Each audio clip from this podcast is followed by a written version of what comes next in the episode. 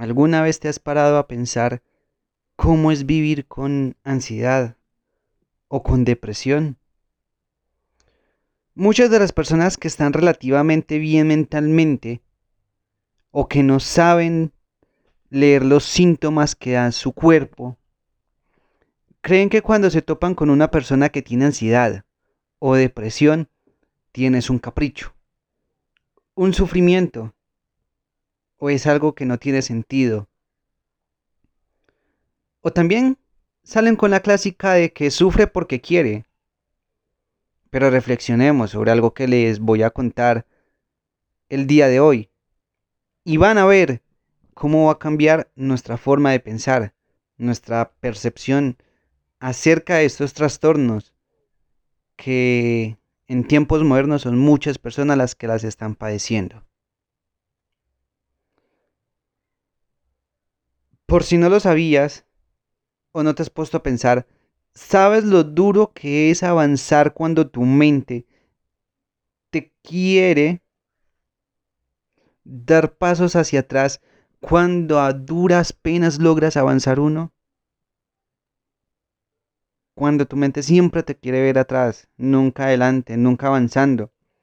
Cuando te hace creer que no eres nadie y que no eres merecedor de nada bueno cuando te dice una y otra vez que no eres capaz de hacer algo.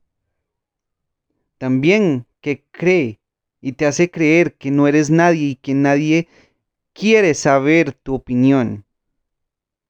Lo duro que es concentrarse con los bombardeantes y constantes pensamientos negativos que te transmite sin parar del desgaste emocional y energético que produce la rumiación de pensamientos, lo difícil que es comenzar y completar un día motivado cuando siquiera quieres que amanezca.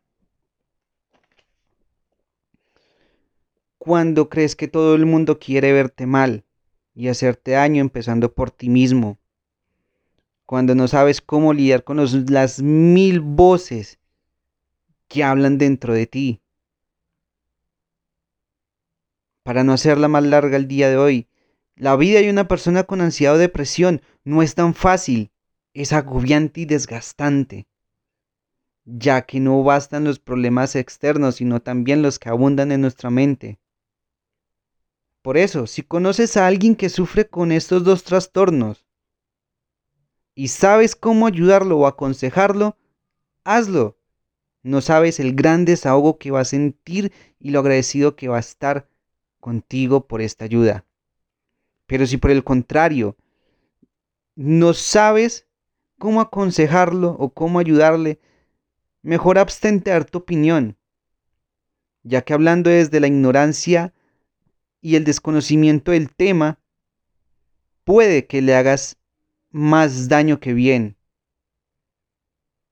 En vez de eso puede llegar a motivarlo, a que pida ayuda profesional, también a que no esté solo. Esto les ayudará mucho a estas personas. Entonces, comparte este episodio si te sientes identificado y también para que muchas personas logren comprender y empatizar lo que es vivir con este trastorno porque no es fácil. No es fácil y muchas veces las personas que están con ansiedad y depresión se sienten solas. Entonces necesitan un empujón adelante.